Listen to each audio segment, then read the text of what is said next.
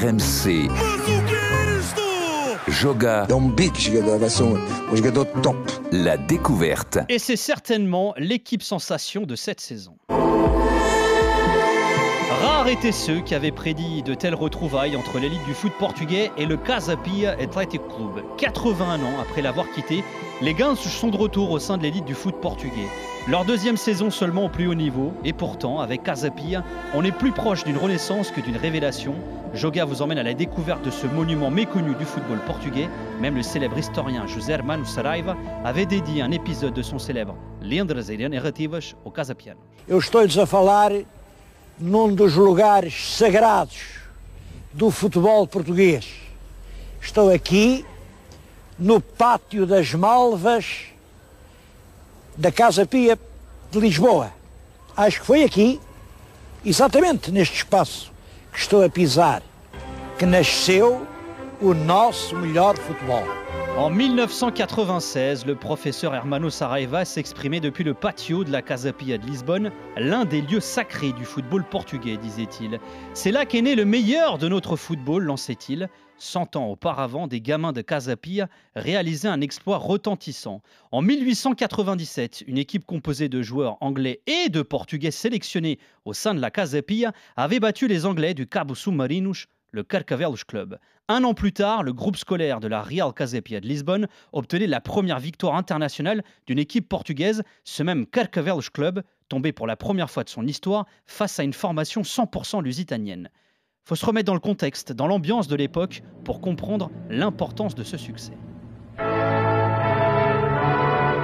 Le royaume du Portugal traverse alors l'une de ses pires crises diplomatiques et politiques, et cela à cause des Britanniques. Les Portugais ont alors pour projet de revendiquer les territoires compris entre les colonies du Mozambique et de l'Angola. Leur dessin porte alors le doux nom de Mapa Cor de Rosa, la carte rose. Mais les Anglais qui lorgnent sur ces terres voient rouge. En 1890, le gouvernement de la reine Victoria met un coup de pression au Portugal et ordonne le retrait des troupes portugaises en Afrique. Le Portugal plie, une humiliation pour le peuple portugais qui, grâce à ce nouveau sport inventé par des Britanniques, le football, obtient une forme de revanche grâce donc aux gamins de la Casa Pia. En cette fin du 19e siècle, la section football du Casa Pia vient donc d'éclore. La Real Casa Pia de Lisbonne a été fondée en 1780 par Diogo Inácio Pinamanique. Ce magistrat portugais, fidalgo fils de bonne famille, avait créé cette institution, qui est aujourd'hui d'utilité publique et propriété de l'État portugais, afin d'accueillir des prisonniers, des prostituées, des mendiants, ceux qui, je cite, dénigraient la société lisboète. Pinamanique voulait leur offrir un environnement propice à leur réinsertion en leur offrant du travail, de la dignité et un avenir. La Real Casa Pia devient aussi un internat, un lieu accueillant des orphelins, des enfants dans le besoin. Le sport va vite devenir un outil d'éducation pour eux. En 1834, la Casa Pia est la première école du pays à disposer d'un gymnase. Les premiers ballons arriveront bientôt. Pinamanique est aussi celui qui a donné son nom au stade du Casa Pia AC. Cette saison, l'enceinte sans frein lifting et les Gansouches sont obligés d'évoluer dans le vieux stade national du Jamor en attendant la fin des travaux. Pinamanique a aussi inspiré l'écusson du club. La croix portugaise, plus connue sous Croix de l'Ordre du Christ au Portugal, figure au centre du blason des Casa. Parce que Pinamanique jouissait du statut de Comendador da Ordem de Cristo, l'une des plus hautes distinctions de l'époque. Sur quasi tous ses portraits, Pinamanique apparaît vêtu de noir, cette croix rouge pendant sur un large ruban de la même couleur à son cou. Ribeiro dos ancien élève de la Casa Pia et personnage central de l'histoire du football portugais, propose alors, au moment de la création du club Casa Pia AC en 1920, d'y intégrer ces symboles, la croix et le noir. En 1920, le Casa Pia Athletic Club voit ainsi le jour. Un an après sa naissance, le Casa Pia est le premier club portugais à se rendre à Paris. Parmi les fondateurs, plusieurs anciens pensionnaires de la Real Casa Pia de Lisbonne. Et notamment un homme, retenez son nom, Candido de Oliveira. Né dans l'Alentejo en 1896, Candido perd son père à l'âge de 9 ans. Avec le décès du paternel, la famille, qui compte 10 enfants, fait face à de grosses difficultés financières. Afin de les soulager, Candido rejoint la capitale et intègre la Casa Pia. Il y devient champion de lutte gréco-romaine et apprivoise le ballon ovale avant de se mettre au football. À l'âge de 16 ans, il rejoint le Benfica. Il sera bientôt l'un des créateurs du Casa Pia.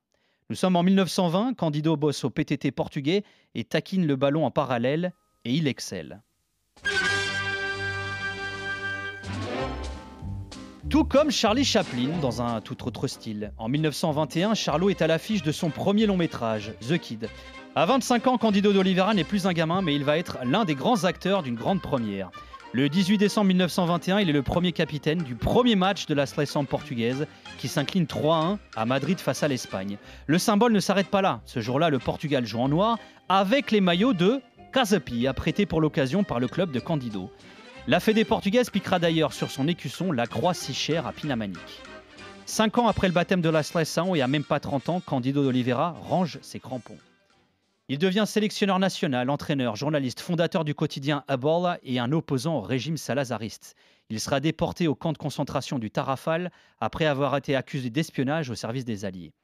En 1981, 23 ans après sa mort, 7 ans après la chute de la dictature, la Fédé portugaise donnera son nom à la Supercoupe. Vous l'aurez compris, Candido d'Oliveira est un podcast, une série à lui tout seul.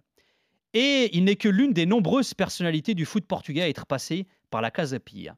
Ricardo Ornelas et Ribeiro dos Reis, figure fondatrice et incontournable de la Fédé de foot, du journalisme sportif mais aussi de l'arbitrage en sont issus. Cosme Damião, personnage historique du Benfica, est un autre ancien élève de l'institution lisboète. Dans les années 30, il sera même dirigeant du Casa Pia AC. De quoi rendre les Gansouches encore plus fiers. Mais d'ailleurs, pourquoi les joueurs du Casa Pia sont-ils surnommés les oies, les Gansous La réponse est dans les défilés organisés lors des dates anniversaires de la Casa Pia. Chaque 3 juillet, les élèves de l'institution défilaient dans les rues en uniforme et coiffés de leur béret. Les spectateurs lançaient alors Les voilà On les dirait des oies. Dans le jeu, les oies vont avoir plus de mal. Vainqueurs du championnat de Lisbonne dès leur première année, elles attendront 1938-1939 avant d'atteindre l'élite. Elles vont surtout patienter 81 ans, 2022 pour la retrouver. Nous y voilà. Le Casapi a intégré les règles et entend bien faire partie du game. En coulisses, Robert Platek, déjà proprio de la Spezia en Italie, de Soderinsk au Danemark, avance ses pions chez les oies, avec le rêve de les voir un jour, pourquoi pas, faire la loi. RMC Joga.